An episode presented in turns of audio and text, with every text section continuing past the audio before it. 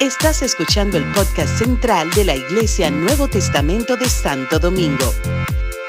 Esperamos que este mensaje sea de bendición para tu vida.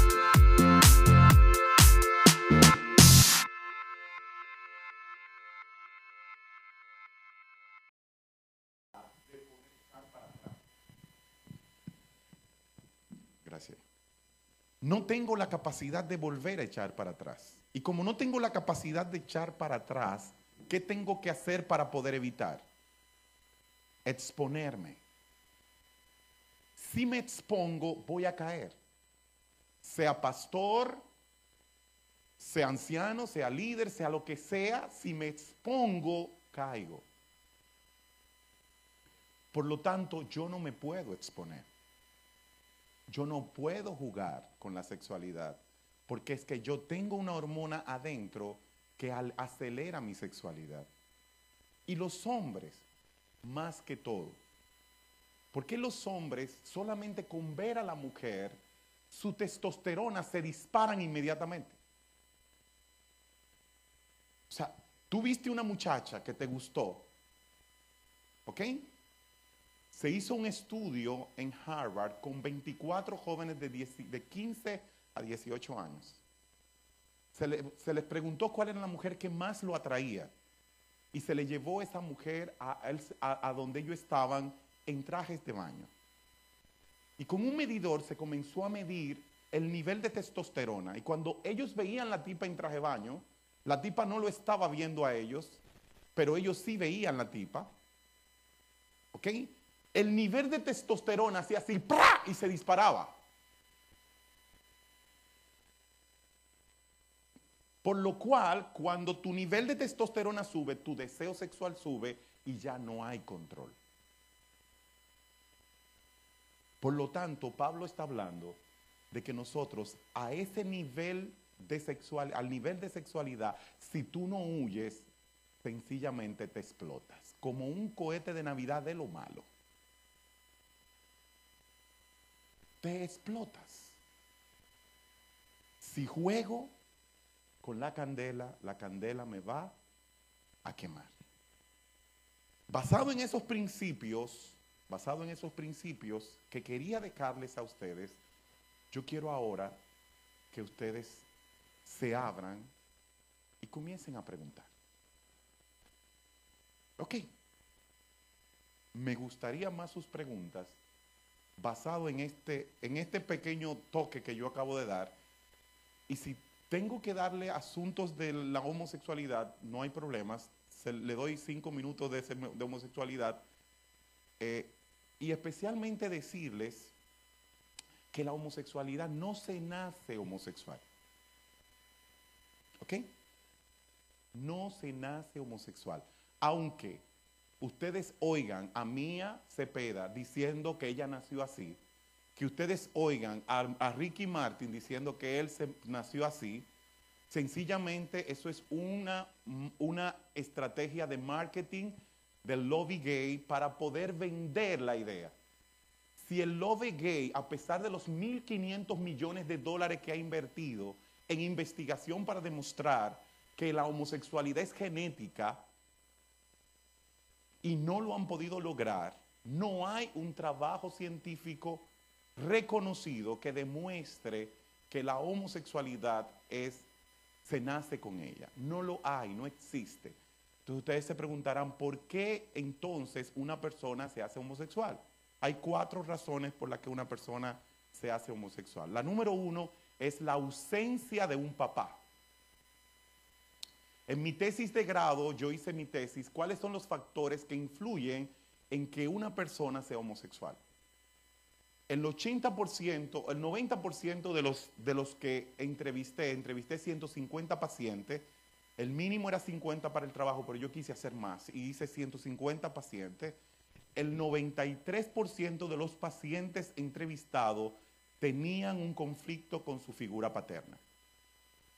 Había un padre ausente. Y cuando hablo de un padre ausente, no significa un papá que no esté en la casa. Hay padres que están en la casa y no están. Estoy hablando de un papá que no influye en las decisiones de su casa, aunque esté en su casa, o de un padre que no está. Segundo, violación sexual. El problema de las violaciones es que cuando una persona, un niño es violentado, su parte viril se erecta y él siente a pesar de ser una violación. ¿Y cuál es el problema que crea esto? Que el, el niño comienza a dudar de si lo que ocurrió le gustó o no le gustó, y si en ese momento sus padres no intervienen o interviene una figura profesional, el niño puede crecer con una dicotomía de su sexualidad y terminar encontrando personas que sencillamente les puedan afectar en su vida sexual. Número tres, una madre sobreprotectora. Hay hijos cuyas madres los sobreprotegen. Y cuando la madre los sobreprotege, el niño termina siendo, teniendo amaneramiento. Y ese amaneramiento provoca que comience a hacerle bullying en los colegios. Yo tengo muchos casos de jovencitos que han sufrido en el alma. Por eso les pido que cuando ustedes vean una, una persona amanerada como cristiano, nunca se burlen de él porque eso le hace un daño en su corazón tan fuerte que ese niño puede terminar en una homosexualidad, no porque lo sea, sino por el bullying hecho en el colegio. Dele amor a un jovencito que usted ve amanerado. Nunca, nunca le diga marica, nunca le diga pajarito, nunca le diga nada de esos epítetos que se utilizan, porque eso daña la estima del niño. Y número cuatro, un padre represivo. Hay padres que están en la casa, pero son tan fuertes, son tan eh, eh, difíciles que maltratan físicamente a su hijo y ese hijo en busca de ese padre que lo maltrata termina en brazos de un hombre buscando a papá. Esas son las cuatro principales razones que yo vi en mi tesis, pero que también otros profesionales de la conducta las plantean como las cuatro principales razones del por qué se abre un homosexual. Preguntas, vamos a las preguntas, que ahí es que está lo chévere. Ajá.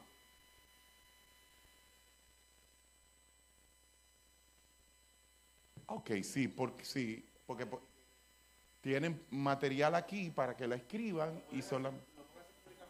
Los que quieren hacerlo público, perfecto. Ok.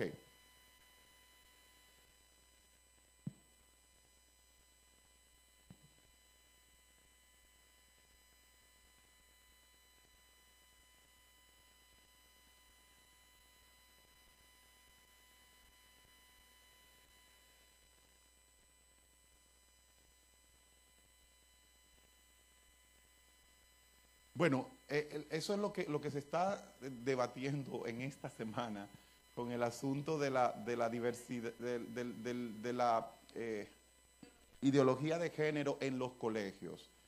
Parte de lo que está haciendo, miren, y oigan lo que le voy a decir para que se preparen, lo dije en el 2014, lo repito, lo estoy repitiendo siempre. Lo que viene próximamente es que se va a despenalizar todo tipo de penalidad legal contra la pedofilia.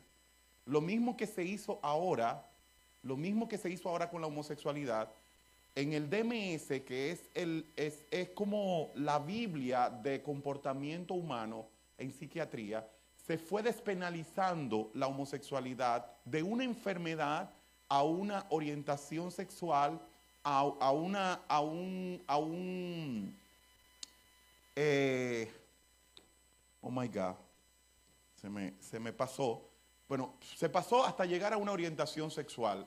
Eh, ellos fueron haciendo esos cambios sin ningún material. Para tú cambiar algo del DMS, eh, eh, tienes que tener base científica. No puedes hacerlo. Ahora, el lobby gay, que contrario a nosotros, los cristianos, que trabajamos por presión, el lobby gay tiene 50 años trabajando desde una película que se filmó que se llamó Filadelfia. ¿Cuántos recuerdan esa película? Que se grabó en los 70. desde esta película, más una película que hizo que se llamaba eh, Dance, fue un, un investigador de la Universidad de Harvard que hizo una investigación acerca de la homosexualidad. Desde ahí se comenzó, él hizo una, se hizo una película sobre su vida y desde ahí se comenzó a penetrar poquito a poquito en los medios de comunicación la homosexualidad como algo normal.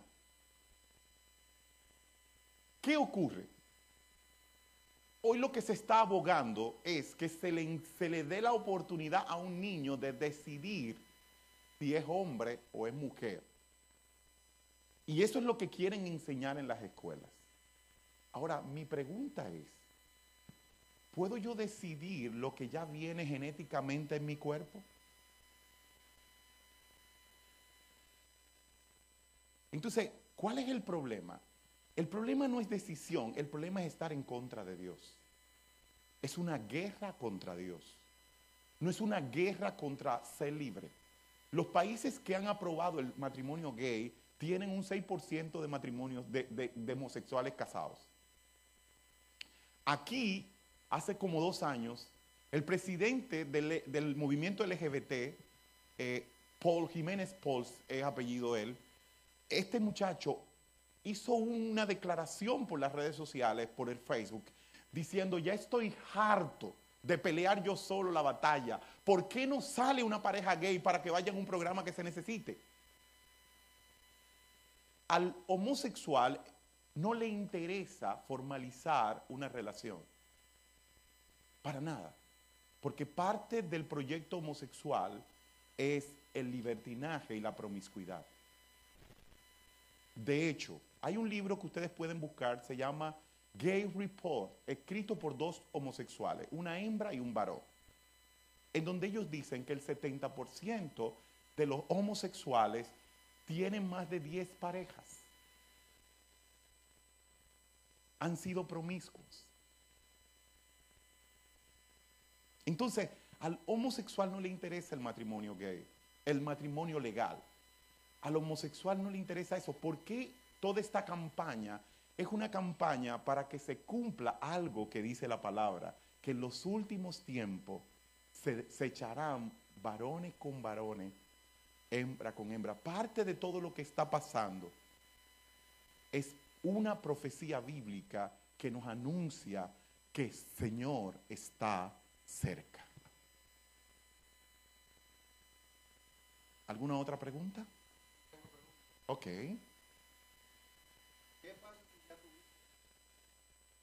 ¿Qué pasa si ya, interesante, hace, en el año 2007, yo trabajé con un grupo de jóvenes en San Cristóbal, yo era pastor de jóvenes en San Cristóbal, y trabajamos lo que se llamó un pacto de santidad.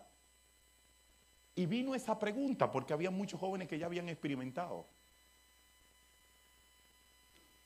Y yo les hago una pregunta, ¿cuántos de nosotros vinimos al Señor sin pecado?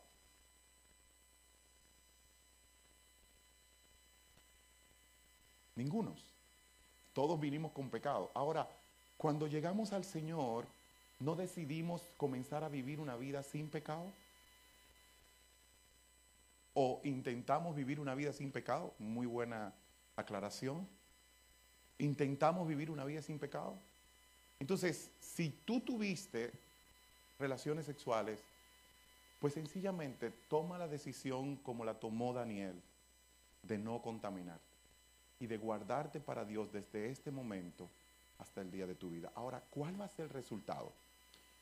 En San Cristóbal hubieron 150 jóvenes que tomaron esa decisión. Yo soy de las personas que me gusta ver el tiempo, porque el tiempo es el mejor testigo de los justos. Y en el tiempo yo comencé a evaluar todos los jóvenes que hicieron el pacto. Los jóvenes que se guardaron en el pacto hoy tienen buenos trabajos, buenas familias, se han casado perfectamente, pero Dios lo ha prosperado. Los jóvenes que decidieron no obedecer a Dios, la mayoría de las muchachas están llenas de hijos, no pudieron terminar su carrera universitaria, están viviendo una vida paupérrima, el 80% de las que decidieron no guardar el pacto. Ahora, ahorita comencé diciéndole que yo llegué al matrimonio sin haber tocado mujer. ¿Cuántos de ustedes quieren que no solamente ustedes lleguen, sino que ustedes puedan marcar a su hijo con eso? Mis decisiones marcan mis generaciones. Yo no solamente tengo que pensar en mí, yo tengo que pensar en que por Cristo tú y yo estamos aquí. Y que tu testimonio y tu vida va a definir la vida de los tuyos mañana. Lo que yo siembro, eso cosecho. Y si hoy tú no puedes guardar tu sexualidad en un matrimonio, tampoco la vas a guardar.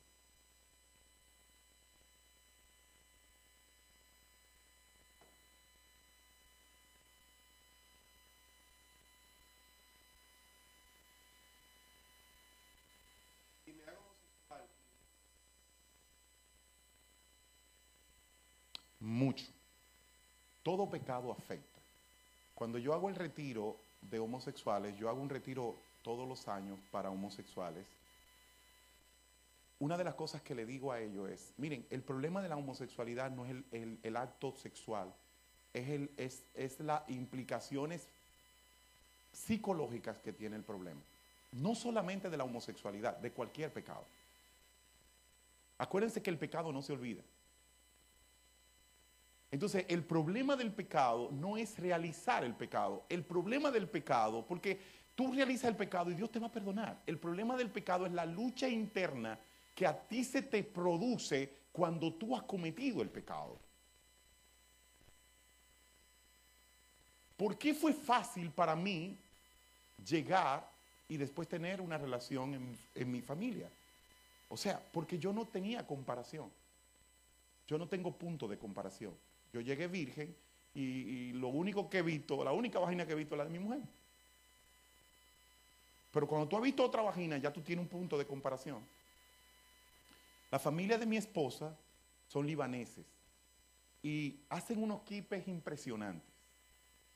Cuando yo me como un kipe en la calle, ¿qué yo hago?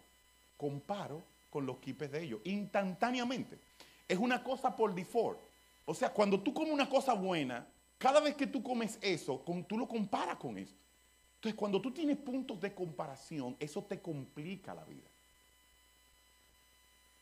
Entonces, cuando tú has tenido relaciones homosexuales, eso te va a complicar la vida todo el resto de tus vidas. Y la lucha que tú vas a tener es peor. Porque acuérdense que los deseos de la carne requieren satisfacción. Por eso Pablo dice, no satisfagáis los deseos de la carne. Es como la droga que mientras más tú le das, más quieres. El pecado, mientras más tú lo satisfaces, más te hace adicto de él. Entonces, una persona con homosexualidad, y ese es el gran problema y el gran conflicto de la homosexualidad, es que la mayoría de los homosexuales siguen teniendo lucha con, con el pensamiento homosexual. Y por eso ellos dicen que ellos son homosexuales, porque no dejo de pensar en eso. No, el alcohólico no deja de pensar del alcohol. El drogadicto no deja de pensar en la droga. El adúltero no deja de pensar en las mujeres que se acostó. O sea, el pecado, el pensamiento psicológico del pecado no se borra. Por eso es que tenemos que evitar el pecado. Porque la lucha posterior es peor que la lucha anterior. ¿Se entendió? ¿Está claro eso?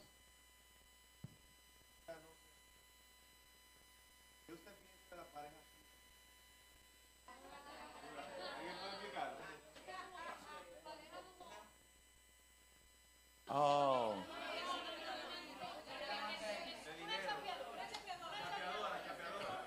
Miren, miren, yo creo que no, eh, yo, yo ponía en un post, yo estoy haciendo unos posts en Instagram que se llaman llamándole a las cosas como son. Y yo puse un post que decía, una mujer que hace sexo por dinero no es chapeadora, es una prostituta. ¿Ok? Es una prostituta. Entonces, no hay chapeadora, hay prostitutas, personas que usan su cuerpo. Ahora, el amor no tiene edad, pero tiene dificultad. Cuando tú tienes una relación, yo he visto De hecho, yo tuve un pastor colombiano que estuvo en mi casa por, por 12 días, que está casado con una muchacha que él le lleva 20 años. Pero resulta que él nunca quiso tener esa relación, pero a ella le habló Dios.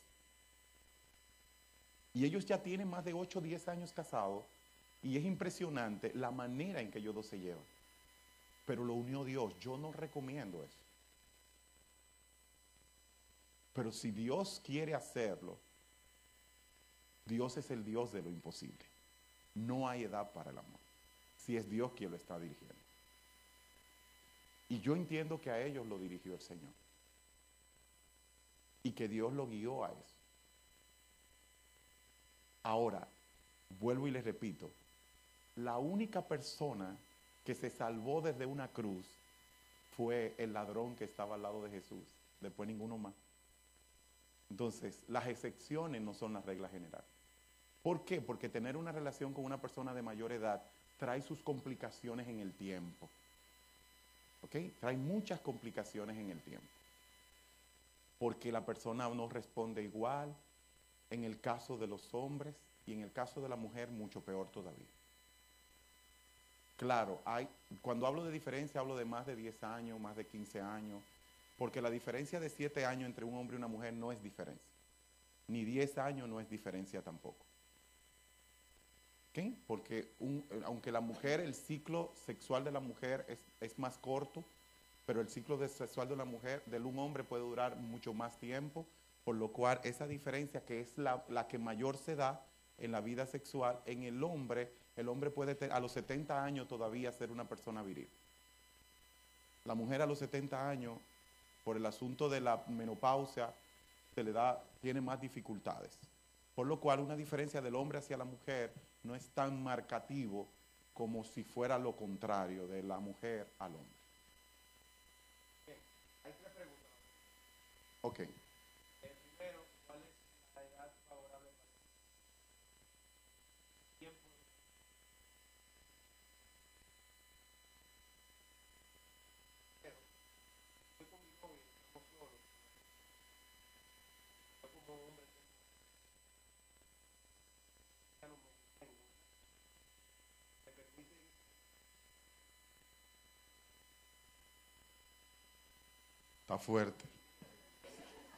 Pero me encantan. Ustedes, me encantan sus preguntas, me encanta. Miren, ¿qué hablamos, qué hablamos de, qué hablamos de, qué hablamos que decía el texto? ¿Qué decía el texto? Huid, huid. Si me expongo, voy a terminar masturbándome, porque después que se me paró el palito, hay problema. Hay problema. Entonces yo lo que tengo que evitar que ese momento edad. Miren, yo hice una investigación en un colegio cristiano en San Cristóbal donde yo le hice tres preguntas a 150 jóvenes de bachillerato. La primera pregunta es, ¿cuántos han tenido más de cinco novias? 15 a 18 años. Todos habían tenido no cinco, como siete u ocho.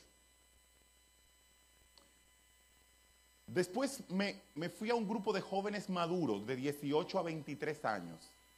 ¿Cuántos de ustedes, de 18 a 23 años, cuántas novias han tenido la mayoría?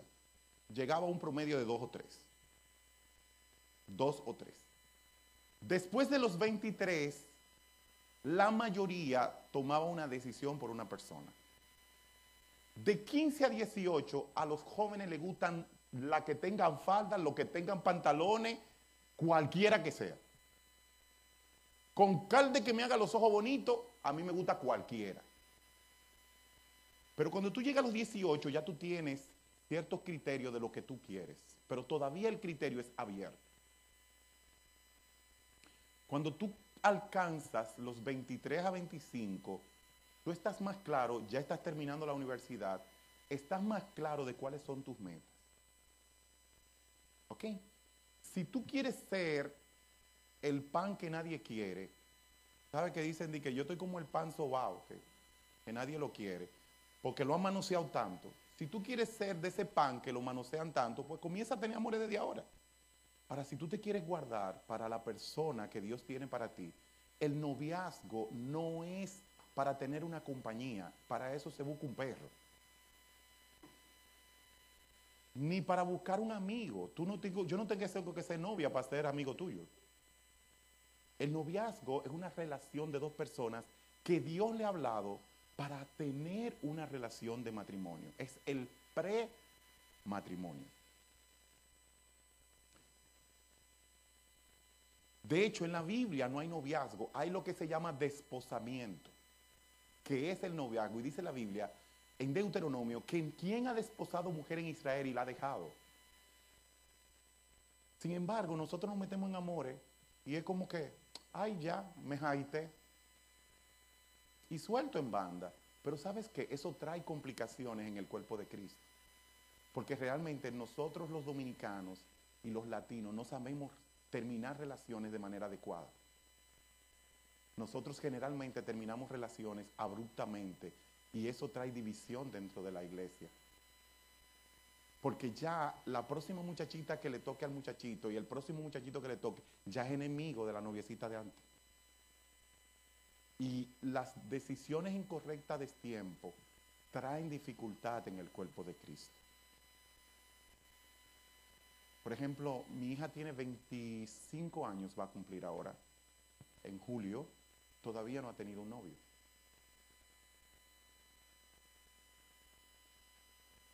Mi hijo tiene 27 años, tuvo su primera novia hace dos años. Entendieron que no eran ayuda idónea el uno para el otro y él determinaron terminar la relación. Porque yo no ando buscando a alguien que esté a mi lado, yo ando buscando una ayuda. Dios lo que dijo fue que yo le hice al hombre qué? Ayuda idónea. Entonces, yo tengo que buscar mi ayuda idónea, pero para yo buscar mi ayuda idónea, yo tengo que saber quién soy yo. Porque mi ayuda idónea es mi complemento, es el que tenga lo que yo no tengo. Para formar la unidad perfecta del matrimonio. Los matrimonios que más perduran no son de las personas que son iguales, son de las personas que son diferentes. ¿Por qué? Porque se con y a la, edad de 15 años usted no sabe ni siquiera bañarse bien. Mucho menos va a saber qué, quién tú eres para saber qué tú quieres. ¿Me doy a entender? Ok.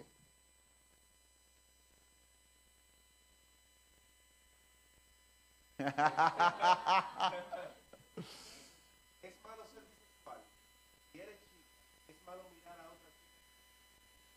Bueno, la bisexualidad es, es la atracción por los dos sexos. Eso es pecado.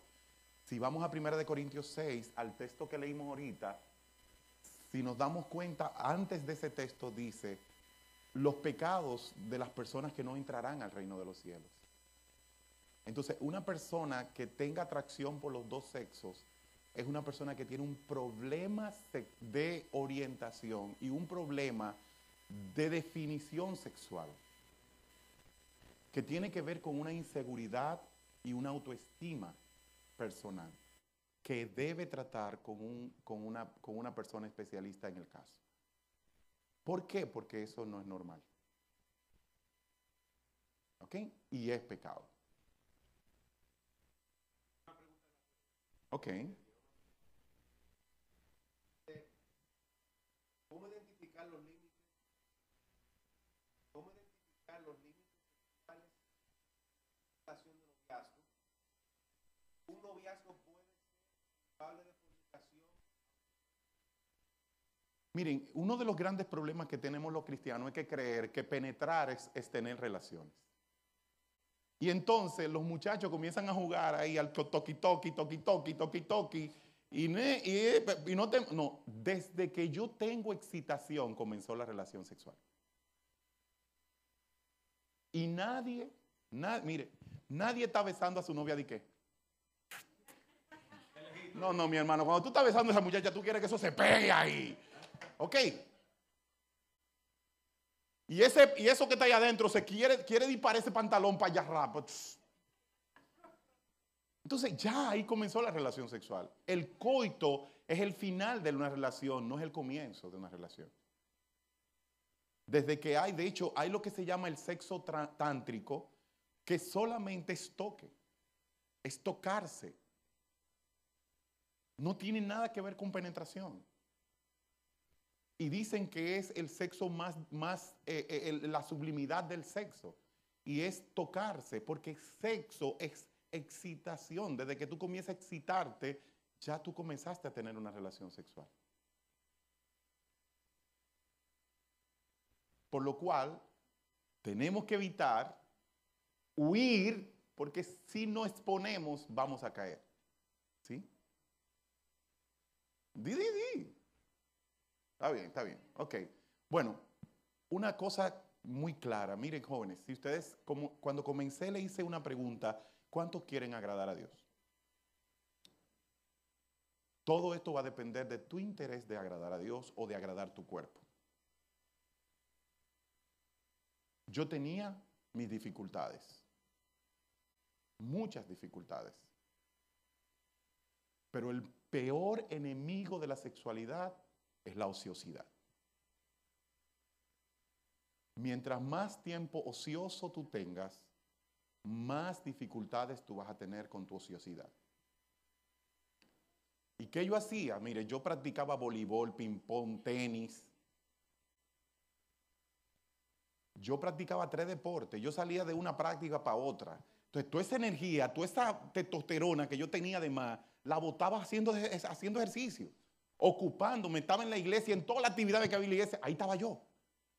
Porque el, el, principal problema de la sexualidad es la ociosidad. Cuando tú estás ocioso en tu casa, con un celular en la mano, tú lo que vas a ver es pornografía. Tú lo que vas a encontrarte con cosas inadecuadas. Si David no se hubiese quedado en el palacio, David no cae con Betsabé. La ociosidad es el mayor enemigo de la sexualidad. Dígame. Como tú quieras.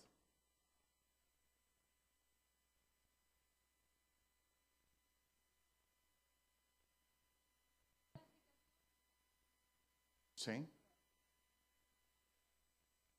Claro, porque nadie se masturba sin pensar en otra persona. Y dice la palabra que inmediatamente tú, en tu pensamiento, utilizaste a una persona para codiciarla, ya pecaste.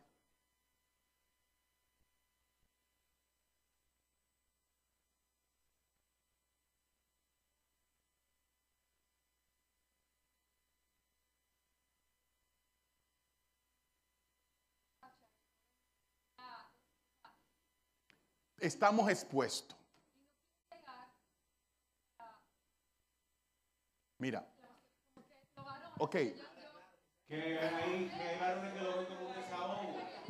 ven como un desahogo. Pero fíjense, fíjense. Eh, lamentablemente yo le dije al principio que ustedes tienen unas hormonas que hacen la cosa más difícil. Con eso les comencé, ¿no me la? Eso hace la cosa más difícil. Pero la Biblia dice algo. Velad y orad para que no entréis en tentación.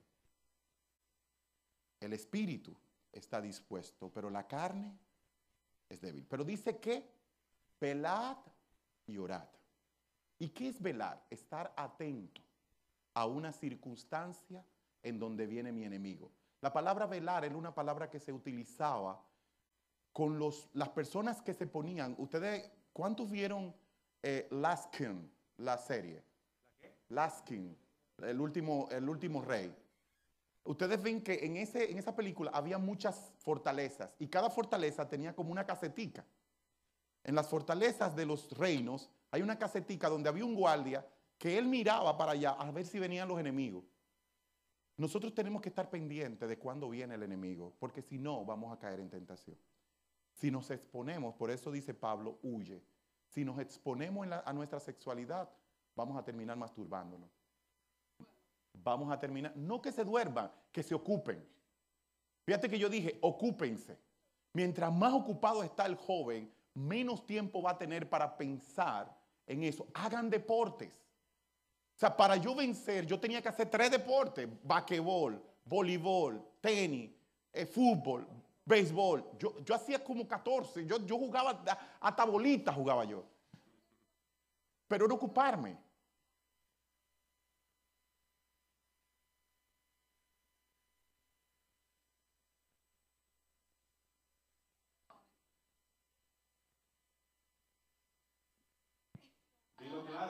Que tienen más, que tienen más deseo que otros.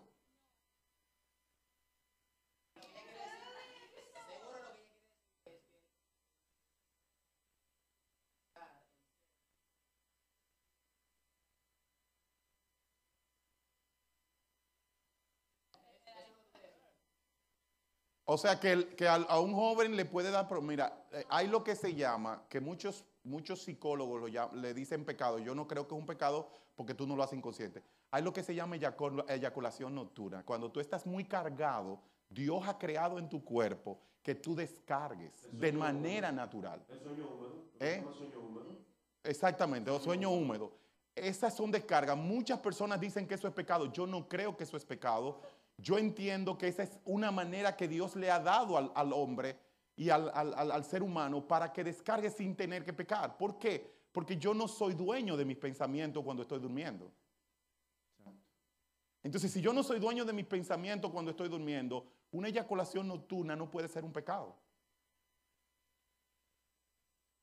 De nada, que Dios me los bendiga. Ah, perdón. Pastor, yo tengo aquí. No. Yo vengo la semana que viene.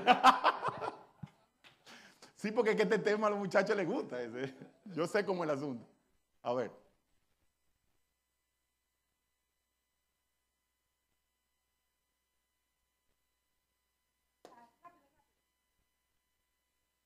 Bueno, yo fui uno que me casé rápido porque yo quería resolver. Yo me estaba quemando. No, no, no, yo me estaba quemando. Espérense porque también y todo, pero, pero, ajá.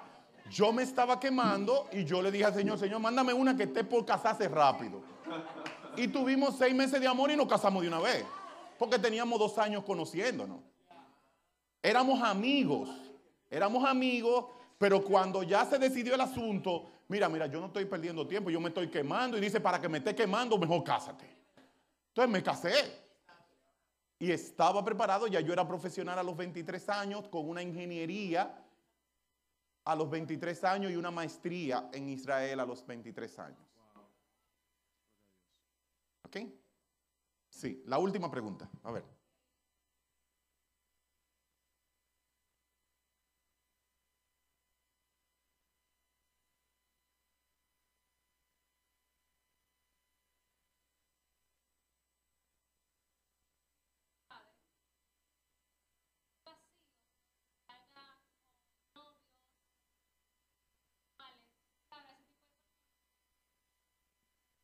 Amén.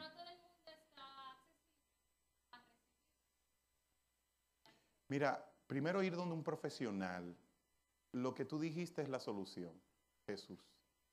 Cuando tú conoces al Padre Celestial, esa deficiencia paterna que tú puedes tener por nacer eh, en un hogar disfuncional, el, el único que la puede llenar es Cristo. Y te lo puedo decir por experiencia. Yo no tuve a mi papá. Me crié con 12 mujeres. Yo debí ser un homosexual. Sin embargo, Dios tuvo misericordia, a los 13 años me salvó, me mostró el amor, yo sentí el amor del Padre en mi vida y no necesito ir a buscar a un papá, porque tengo al Padre Celestial. Por lo cual yo te puedo decir como ejemplo que cuando tú vienes a los pies de Cristo, el Señor quita esa deficiencia. Ahora, sin Cristo, eso es muy difícil. Tiene que ir a, a- a un profesional, la persona que sea, ayudarlo. Y aún yendo donde un profesional, eh, la situación se, se crea caótica. Yo he tenido casos de personas con esa dificultad que buscan en un hombre el, el amor de un padre. Yo he tenido siete, ocho casos de esos. Lo hemos trabajado, pero las que he tenido resultado ha sido porque le han dado su corazón a Cristo y se han abierto a Jesús de manera real. Porque tú puedes abrir- abrirte a la iglesia y no a Jesús. Y en la iglesia seguir teniendo la misma necesidad. Es Jesús el único que la puede llenar. Oramos. Padre, te damos gracias en esta noche por este tiempo tan hermoso. Gracias por las preguntas sabias y abiertas de estos jóvenes. Pero sobre todo, Señor, pon en su corazón el anhelo de agradarte, porque lo único que los puede evitar del pecado sexual es el anhelo de agradarte. La meta de buscar tu bendición. Encentra eso, enfoca eso en sus corazones para que ellos puedan ser como Pablo y decir, dejando todo atrás, prosigo a la meta, al pleno llamamiento del conocimiento de Jesús, quien lo llena todo en todo. Bendícelos en gran manera, Señor, en el nombre de Jesús. Se puede. Si yo pude, ustedes también pueden.